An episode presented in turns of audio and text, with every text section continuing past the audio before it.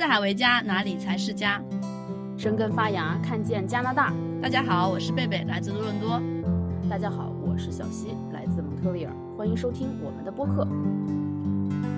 最近啊，看国内正是那个五一黄金周，然后大家说这是疫情后的第一个正式黄金周，然后各个旅游景点都已经挤爆了。然后我和贝贝在加拿大呢，也没有这个特殊的假期。我不知道是不是贝贝有点落寞呢，然后就就叫上我说，要不然咱们也聊聊说加拿大人平时都是怎么玩的吧。我说，哎，行哎，这个东西我擅长，我可太爱玩了。我基本上周围所有的东西，远的近的能玩的都玩过了。我说这个跟大家分享分享也不错。嗯，我是前几天在刷圈嘛，然后不是发了个朋友圈，我说看国内的人都在天南地北的玩，然后看国外的这旁边一些朋友，大家都回国去探亲了，是吧？然后我一回想我自己，因为疫情嘛，我我的情况比较特殊啊，跟小小七他可能已经在这里待了十几年了，可能加拿大都玩遍了。那我呢，因为来了之后大概一年不到吧，然后就疫情了，然后就关在家里，估计三年，大概三年没有去玩。然后现在好不容易这疫情结束了，然后又没有碰上那种很长的假期，又身边有很多重要的事情要去做，就没有匀出一种很长的假期可以去玩嘛。所以，的确像小七说的，心情还是有点落寞的。就哎呀，这什么时候自己能再去玩，出去这种呃，像国外啊这种长途的这个假期玩一下？平常这种小假期当然是有哈，就这种长途假期已经真的好久好久没有出去玩了。然后，嗯，还有一个落寞的点，就是因为疫情，我觉得我现在就像一个新移民，刚刚来加拿大的那种感觉，啥都没有，哪里都没有去过。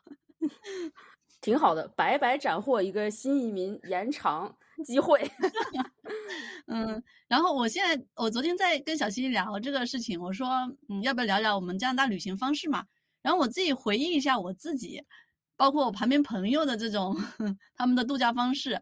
觉得像他们说的好山好水好无聊，好像真的就是这么一个模式哈，就是要么去夏天去露营，或者去度假屋。那么冬天呢，可能加拿大人就像候鸟一样飞到暖和的地方去，比如说像美国呀，像墨西哥，像古巴，是不是？好像我旁边问了一圈，基本上都是这么一个路线，这么一个模式。是的，是的。我想这个话题的时候，我也想了一下，我在加拿大这十多年，确实已经这个旅行和生活。这个相互补充已经形成了一个范式，就是这个季节该干什么，这个假期该干什么，只要把这些东西都填满，这么一年就算过去了。先跟大家科普几个加拿大假期的有意思东西哈。为什么想说这个呢？是因为一到五一、十一，咱们中国有一个自己特色的东西，就叫调休。哎呀，我知道大家对这个东西是深恶痛绝啊，就是说我好不容易有一个假期要休息，但是还是前补后补，就没有意义。这一点上，在加拿大和美国就根本没有这个困扰。为什么呢？因为在这边休息，所谓的长周末，它都是举个例子，五月的第三个星期一，六月的第二个星期一。他不会把时间一定要定在，比如说是五月一号到五月七号，十月一号到十月七号，因为他知道这样定下来的话其实是没有意义的，因为你总会碰到不一样的星期嘛，所以他就总是会凑在这么一个星期一，或者是上一周的一个星期五，这样的话总是会和这个周末连起来，会形成一个三天到四天的小长假。所以，哎呀，这个调休文化啊，我们中国太特殊了，也是真的是没有办法。另外呢，因为现在我们都有了小孩嘛，所以其实生活的节奏很多时候也是随着孩子来的。这边呢，小孩也是一年有三个假，可以说比较大的假期就是暑假嘛，和我们中国是一样的，基本就是七月到八月。然后圣诞节大概会放一个二十多天的假，从十二月呃的第二周一直放到一月的第一周结束，差不多这样子。然后这边还有一个比较特色，就是有一个春假，就是所谓。呃，冬天结束，春天来临，中间呢还会给小孩放一周的一个春假，那个也是大家争相出行的一个比较好的机会，因为春暖花开嘛。现在如果真的一竿子支回到我没有小孩的时候，那个时候真的玩的还是挺疯的，因为我大概在零九年、一零年是从温哥华登陆的，然后从温哥华登陆呢，我就在温哥华买了一台车，当时我是从温哥华开车开到蒙特利尔的，但是路上应该开了两到三个星期吧，那会儿也没有。朋友圈直播什么的，我记得我都发在我的 QQ 空间里面。现在去看，还有那个时候的老照片儿。然后就从温哥华到蒙特利尔，把这一路上你也知道的，像什么班夫呀，以及这几个省的主要的省会，就都玩遍了。相当于说那个时候对加拿大有了一个最初的认识。嗯，确实好广袤呀，就是一直开车，一直开，一直开车，一直开。然后到了蒙特利尔，我就停停住了嘛，因为那个时候我要在这边上学，就停下了。然后之后几年，应该是我大女儿刚生一岁多的时候，我又把整个旅程补完，就是从蒙特利尔又开到了最东边的那个加斯佩，然后相当于是把整个加拿大大陆从西到东全部游玩了一遍，因为这也算是给自己所谓的一个打卡吧，这个东西就就玩完了。然后现在我能回想到的生活，毕竟现在孩子都已经大了，我给大家讲讲我这一年加拿大的这个生活的 pattern，就是这个节奏是怎么样的哈。春天天气暖和了，我们去农家乐一下，也就是什么蜂糖小屋，大家知道，就是加拿大这个地方盛产蜂糖啊，就是只有春天可能就那一个月是产这个的，所以大家一般会去那儿稍微 happy 一下。然后夏天来了呢，可能就是玩玩水呀，去去。度假屋呀，然后可能会安排一趟相对比较远的旅行。像没有疫情的时候，我一般暑假肯定是要回中国的，就回去要体所谓体验一下中国文化，然后要去见一下中国的老人这样子。秋天来了，固定的项目肯定就是赏枫，因为也就是固定的就那么几个天，来了十几年，确实啊，这是大自然的魅力，看了多少遍也看不腻这样子。然后冬天呢？加拿大确实冬天比较漫长，我对冬天的安排其实是非常上心的，不像夏天，就是你随便便出去玩，骑个自行车都是美的。冬天的话，你周围各个雪场哪个雪场的雪票，上滑雪课能抢下来，这个是一定要先安排的，那么孩子这个滑雪得安排得了。然后在圣诞的假期，基本上加拿大这边的人都会有一个习惯嘛，就是可能要去加勒比海那几个岛国去住一段时间。我现在分析的原因是为什么呢？就是说。冬天太漫长了，我必须得找一个热的地方去补给一下，这样我这个冬天被分成两节儿之后过起来就没有那么的痛苦。如果这个冬天我没有去一个热的地方度假一下，当你过到一月底二月初的时候，那个时候你真的就是抑郁，会带来深深的绝望。这个雪怎么下不停啊？这个冬天怎么就过不完？后来我发现了，就真的要去热带的地方旅游一下，稍微调节调节，你就会觉得这个冬天，哎。还可以哦，还是可以充满活力的。所以现在这个都已经不是说一个所谓奢侈的玩法，而是一个调节的药方。这就是差不多一年四季的一个节奏吧。然后比如说像夏天，我们这边有几个固定的动物园，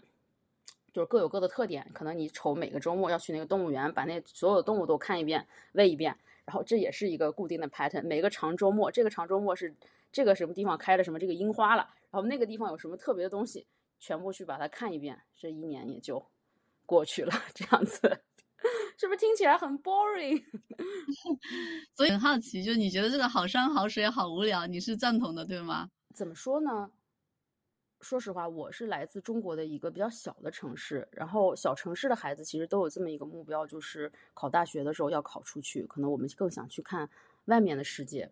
所以我在出国之后，我就。不想说再去到那种小城市，所以还会选择比较这种大城市待，因为我觉得文化呀、历史呀，整个东西是比较丰厚的。其实不瞒大家说，像我选的蒙特利尔，在整个加拿大而言，它已经不算一个无聊的地方了。就像整个夏天，其实它有自己的什么电影节、音乐节、嬉笑节，各种东西玩的是很多的。但是有的时候，当你特别安静下来、寂寞的时候，可能会想。我们中国人生长在一个那么 populated，就是人口密集的国家，其实你就好像说你从小适合吃什么食物一样，其实你是非常习惯于说周围有很多人的存在。这个周末去看这个亲戚，那个周末去看那个朋友，就是被这种也许你现在觉得很讨厌，但是我有的时候会很怀念的这种琐事所填满。但是当你来到加拿大之后，风景是真的好，空气也很鲜甜啊。水也很好，但是有的时候你可能心里那个落寞是比较难取代的。我印象很深，就是有时候去夜跑，中国不是有一个段子吗？说什么千万不要去夜跑，因为你会被烧烤摊儿给拦住哈。有时候我在我的这个城市夜跑哈，一片静谧，就是甚至连一个狗叫声都没有。我这个城市还不算是很边远的城市，就是你看到路边那个别人家的窗嗯户里隐隐发出来一些淡淡的光，可能他在看电视，可能他在看什么，但是这个街上就是一片死寂。反正那个时候我是挺想念烧烤摊儿的。我感觉我的状态跟你不太一样，好像我现在可能还处在蜜月期吧，应该，因为来了，我是一九年来的嘛，那来了第一年可能在蒙特利尔，因为我是在里蒙特利尔登陆的，然后一九年第一年在蒙特利尔可能城市里面逛一下吧，因为它很法式，对吧？然后也很多博物馆呐、然后你说的这种音乐厅啊，然后各种这种小孩子的那些呃活动的地方，就觉得很热很热闹，很好玩。然后后来就是两三年一直就蹲在家里了，没有没有出去了。然后现在又搬到多伦多，也是一个全新的体验。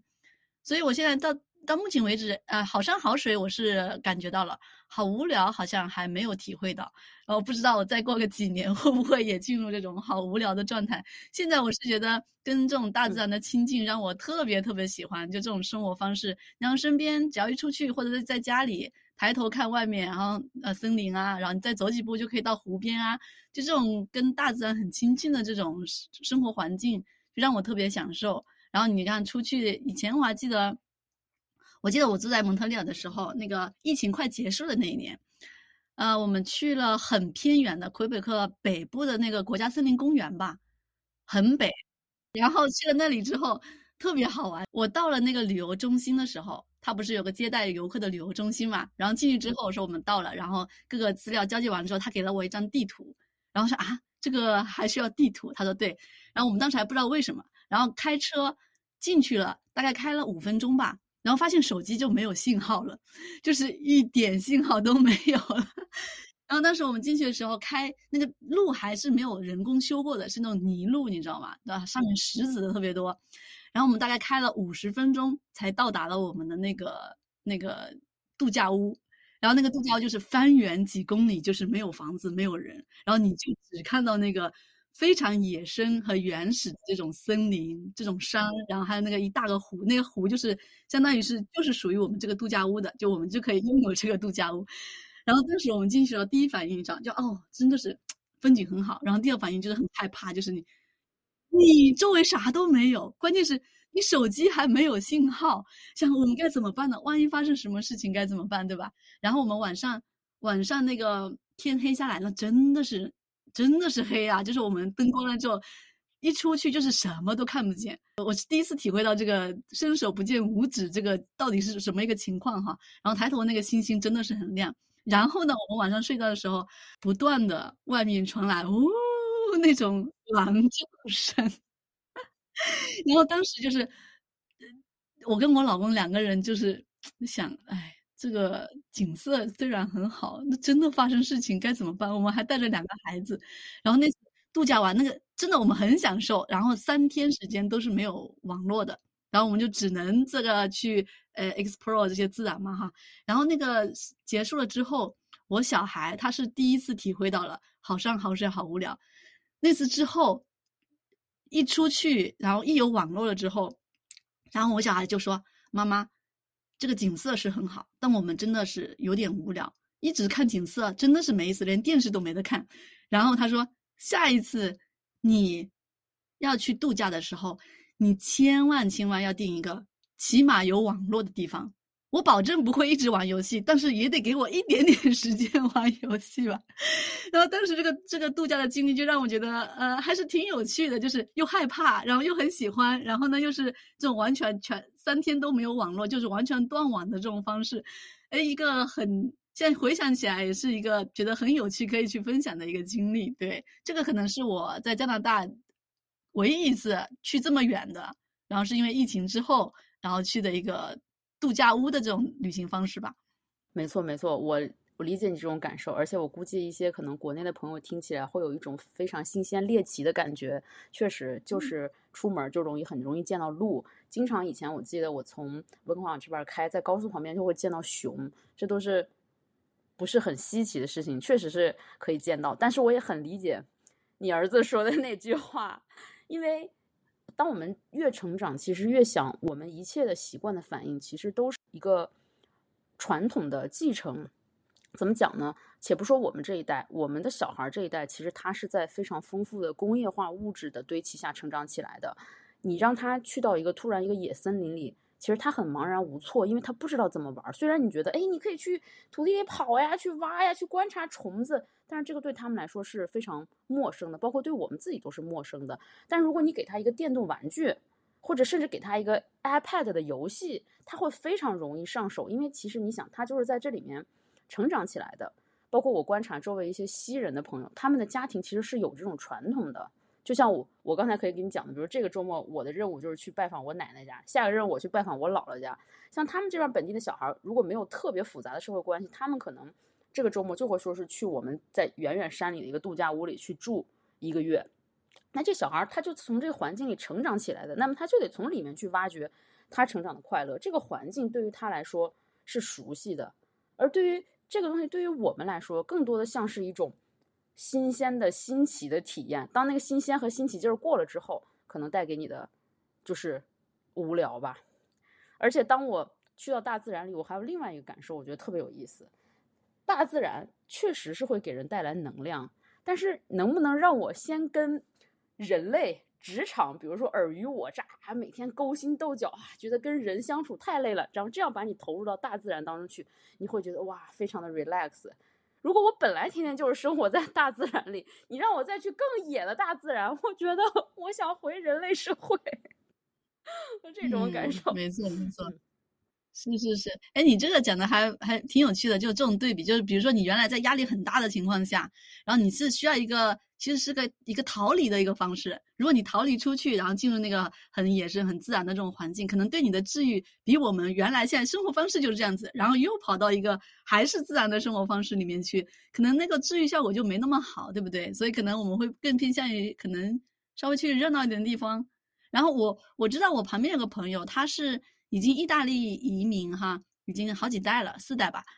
嗯，我跟他就交流还比较多嘛，然后他们有一个方式叫家庭度假，他们一个小 group 嘛，可能自己好几代人，其实已已经衍生出在我们这里，在我看来是比较大的一个家族在这里了。然后他们会分布在加拿大不同的地方，每年都会约一个地方，然后全家族的人都跑到那个地方去，大家一起聚，然后顺便度假。哎，我觉得这个方式还挺有趣的，然后我就很羡慕他们，就是可以已经有这么多的家族，我说我们还第一代，旁边谁都没有，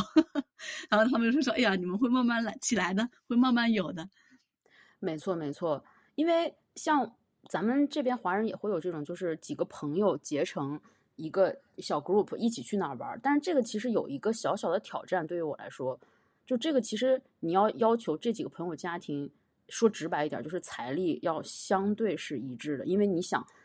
我们订什么样的酒店，选择什么样规格的旅行呢？其实也许有的人家觉得是非常的挑战，但是可能为了朋友的面子，又不得不这样子去做。时间长的话，其实不太好。我见我这边也有这种，就是整个家族也是像你这种选择，比如说一起去多米尼加，一起订一个酒店这样玩。我非常羡慕的是什么呢？这样像那些。表兄弟姐妹就是我们孩子的那一代，我们这孩子，你看他永远是很孤单嘛，他可能找朋友或者什么的，但人家会有自己的表兄弟姐妹，这样一起成长起来，玩起来非常的亲密无间，哇，这个也是我特别羡慕的。但是这就是一代移民没有办法拥有的东西吧？对对，然后其实你刚才说的是一个经济的挑战嘛，就呃经济一个需要一个经济财力相当的家庭，还有一个问题就是那个，因为我们现在都有孩子了嘛，我会发现就是你如果孩子年龄差太大。在一起他们会玩不起来，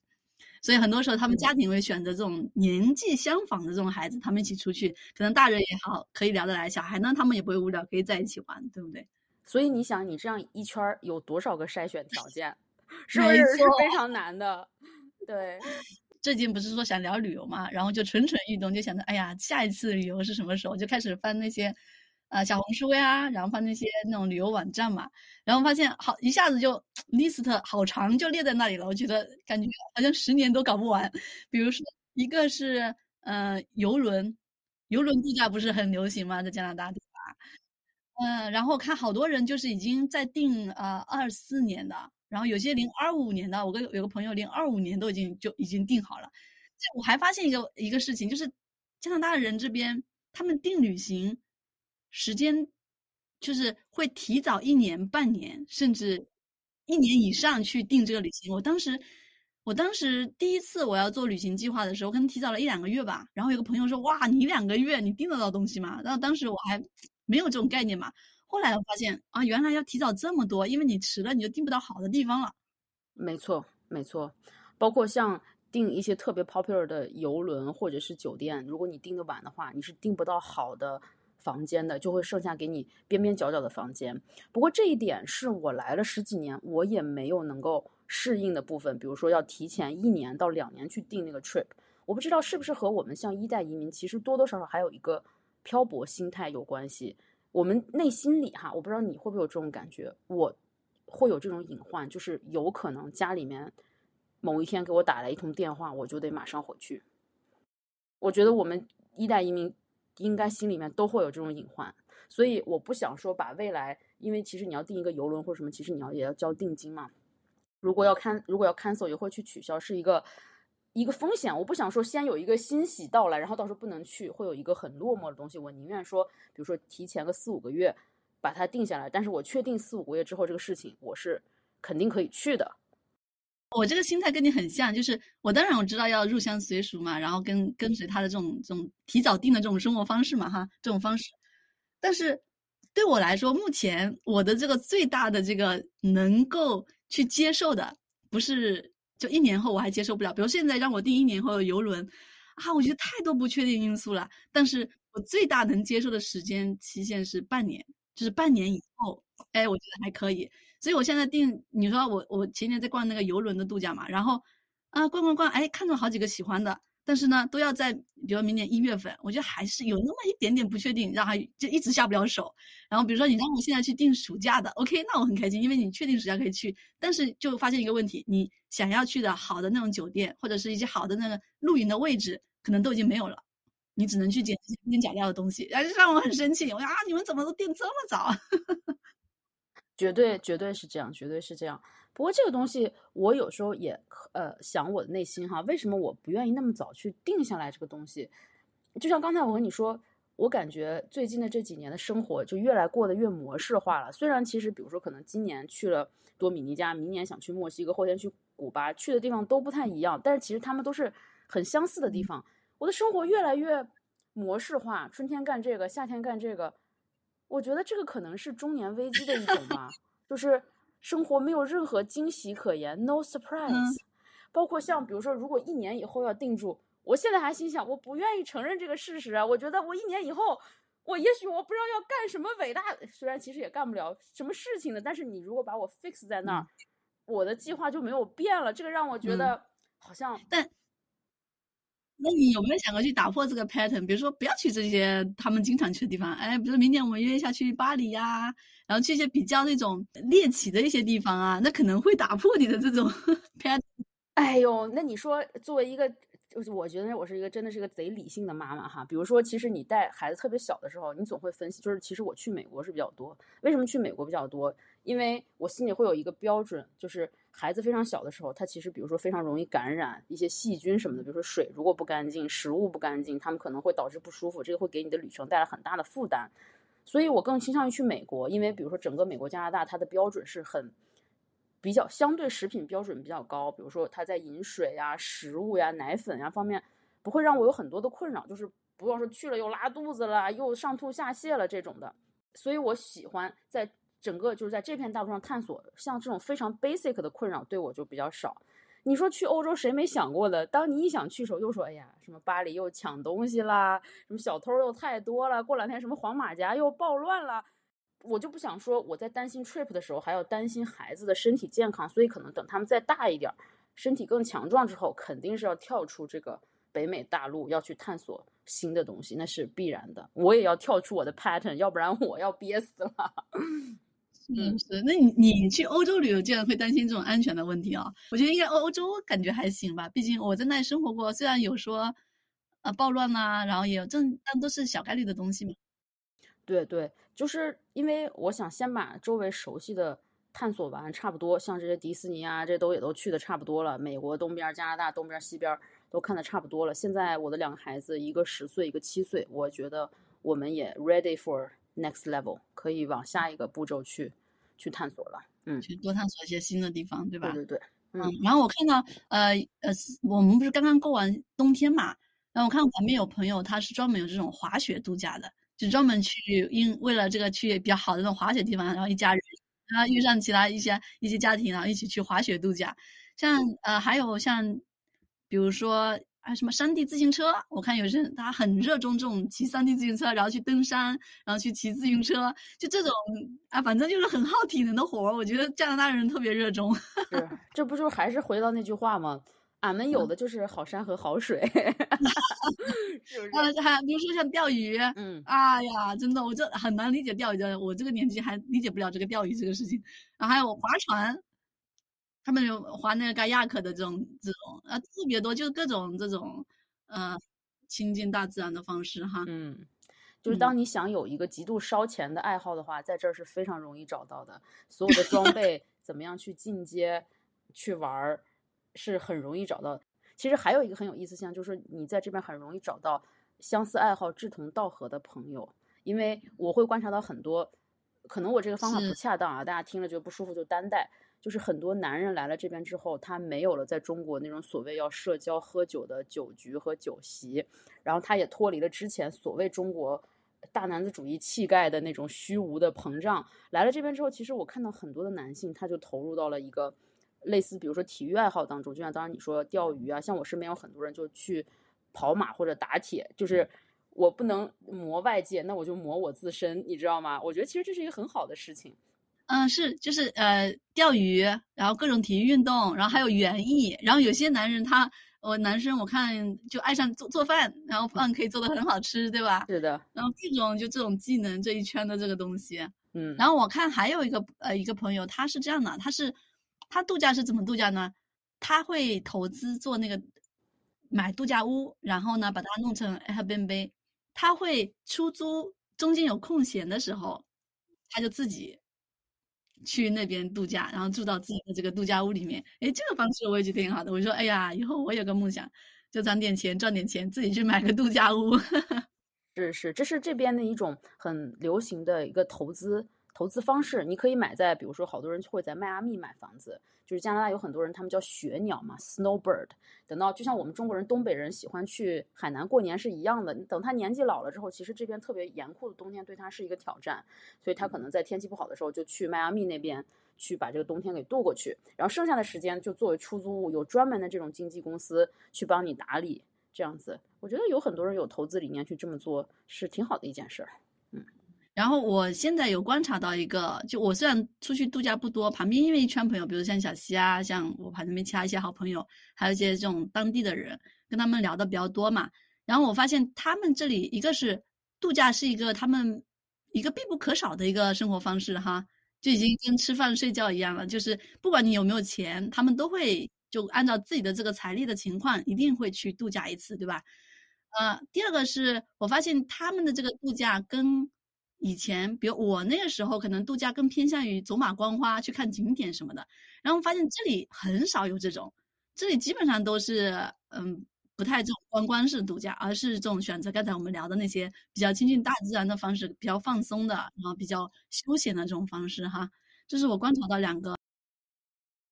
没错，我前两天看有一个博主讲了一个文化差异的事情，让我很感慨，觉得很有意思哈。他说，其实，在我们中国人成长的这个过程当中，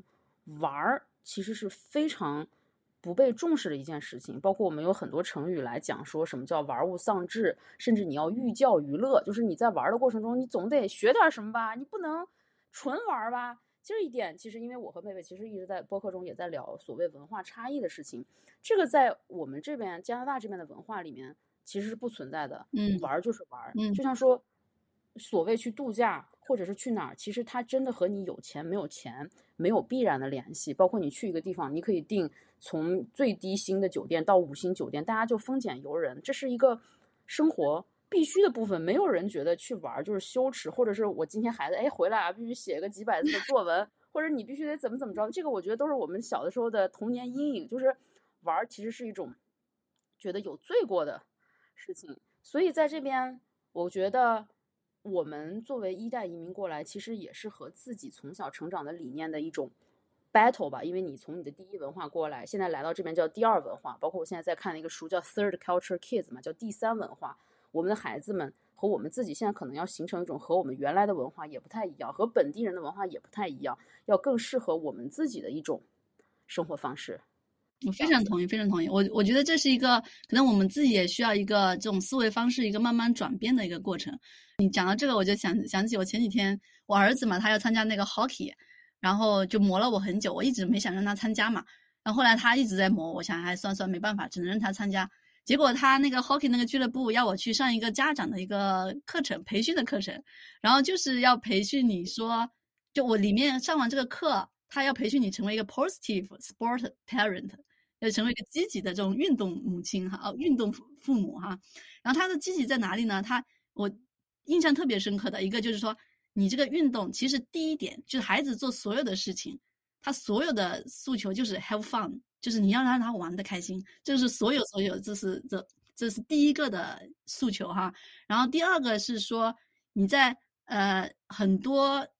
孩子他退出运动的原因，大部分原因是来源于父母，因为他们怕。自己会没有符合父母的期待，然后选择逃避这个运动，然后或者是因为父母在过程中可能会给他们施压，让他们一定要怎么样啊，或者是获得什么成就啊，导致他们对这个运动可能会很害怕，怕自己没有得拿到父母想要的那个成就，然后他也会退出运动。所以这两个我觉得思考的还挺多的，启发还挺大的，就是包括做作业，包括怎么弹钢琴，我觉得我一直跟老师有沟通，我说你就让他。有乐趣就行了。我说我不需要考级啊什么，你让他有乐趣，让他知道欣赏音乐，包括这个运动也是。你就是我一直跟孩子说，你只要 play hard 就行了，try your best 就可以了，其他的结果什么的我都不在乎。然后我觉得这个这个 mindset 的过程，我觉得非常受益，很受益。哎呦，那你要这么说，其实我感觉在我们家孩子，比如说学钢琴这个过程当中，我在跟他们的 battle 过程中，我已经放弃了。有时候我想。我们要学习，比如说本地文化里比较好的事情，但是也没有办法一下子就完全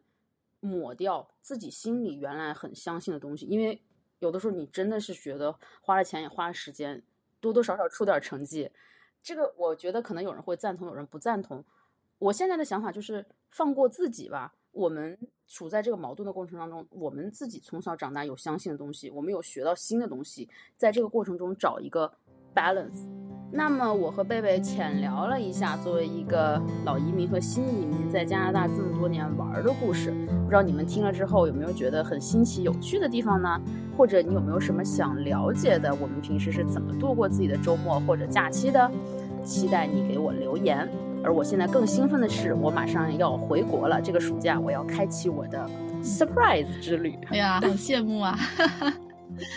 好的，那我们今天就聊到这里喽，拜拜，谢谢大家，拜拜。